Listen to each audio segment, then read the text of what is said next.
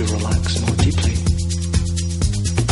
you may start to notice certain sensations in your hands and your fingers.